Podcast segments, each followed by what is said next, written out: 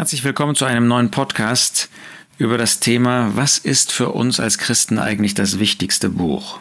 Es ist interessant, dass eine Umfrage des Markt- und Sozialforschungsinstituts INSA in Erfurcht im Auftrag von IDEA das Ergebnis hervorgebracht hat, dass nur jeder Fünfte in Deutschland das, die Bibel für das wichtigste Buch hält. Nun, für Ungläubige ist das äh, kein Wunder, braucht man sich nicht zu wundern darüber. Aber was erschreckend für mich ist und war, äh, ist das Ergebnis im Blick auf die evangelisch-freikirchlichen Christen. Da finden man immerhin 40 Prozent, die das Buch für das wichtigste, die Bibel für das wichtigste Buch halten. 40 Prozent? Man hätte eigentlich erwarten können, dass im freikirchlichen Bereich dass doch da 100 oder nahezu 100 Prozent die Bibel für das wichtigste Buch halten. 40 Prozent, das ist nicht einmal jeder zweite. Und da stellt sich die Frage für mich und auch für dich, was ist für dich das wichtigste Buch? Ist die Bibel wirklich das wichtigste Buch? Was lesen wir mehr? Lesen wir mehr in den Medien? Sehen wir mehr Medien? YouTube? Soziale Medien? Ist das unser Zuhause oder Gottes Wort? Du kannst ja mal schauen, zeitlich, was dich mehr engagiert, was dich mehr ähm, beschäftigt. Wenn wir beruflich tätig sind, sagen wir mal ein Lehrer oder, oder ein Lektor, der muss natürlich seine Bücher lesen, ähm, die, die er Korrektur lesen muss. In der Schule muss man das tun, in der Universität, in der Hochschule muss man eben alle möglichen an, alles Mögliche an, an Literatur lesen, schon recht. Aber wenn es jetzt um unsere freie Zeit geht, wenn es um die Zeit geht, wo wir selber entscheiden können, was wir machen, was lese ich da am meisten? Ist das die sozialen Medien? Ist das WhatsApp?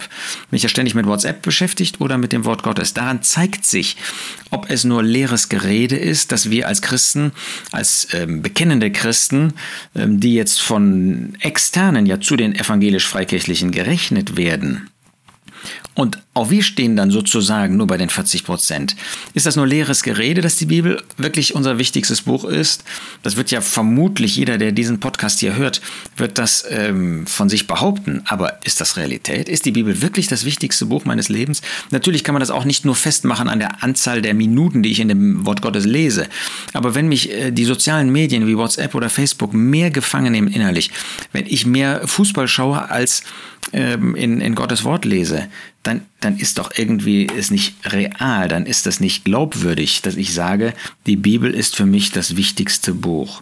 Dabei ist die Bibel, das Wort Gottes, lebendig. Der Schreiber des Hebräerbriefes sagt in Kapitel 4, Vers 12, das Wort Gottes ist lebendig und wirksam und schärfer als jedes zweischneidige Schwert. Das heißt, das Wort Gottes das hat eine Kraft in sich, eine Kraft, die auch an anderer Stelle ähm, bezeugt wird. Ich denke an Verse wie 1. Korinther 1, wo es das Wort vom Kreuz genannt wird, aber äh, das ist ja das Wort Gottes. In 1. Korinther 1, Vers 18, das Wort Gottes das Wort vom Kreuz, Entschuldigung, ist denen, die verloren gehen, Torheit. Uns aber, die wir errettet werden, ist es Gottes Kraft.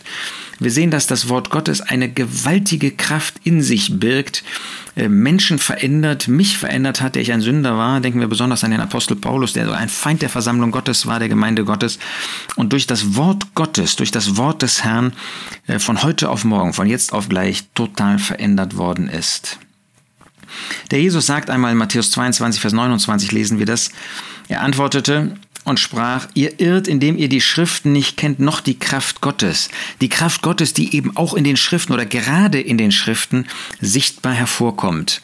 Wir denken an Bibelstellen wie Jeremia 23, Vers 29, wo das Wort Gottes mit einem Hammer verglichen wird, der Felsen zerschlägt.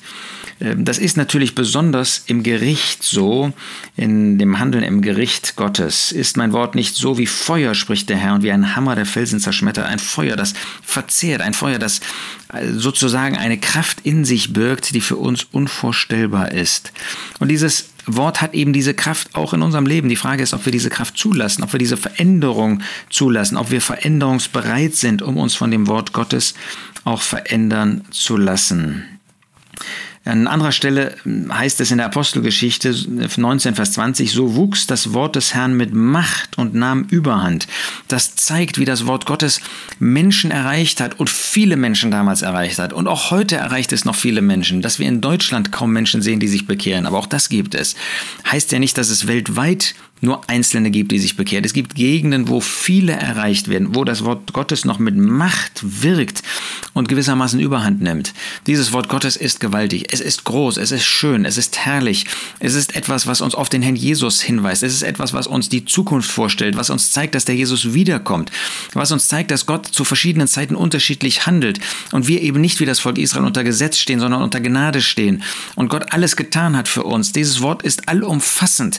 Es gibt uns für jeden Tag das, was wir nötig haben. Es gibt uns Prinzipien, die für unser Leben von Bedeutung sind und die wir auf das tägliche Leben anwenden können. Und so könnte man fortfahren.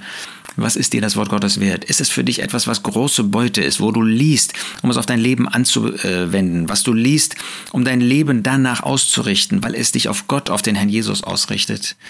Ich wünschte, dass wir nicht nur sagen, dass die Bibel das wichtigste Buch für uns ist, das hoffe ich sehr, dass das jeder tut, der das, diesen Podcast hört, sondern dass wir das auch leben, dass wir das ausleben, dass dieses Wort Gottes wirklich unser Leben, mein Leben, dein Leben bestimmt.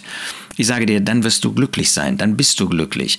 Denn mit dem Wort Gottes wird der Herr Jesus groß, wird Gott groß.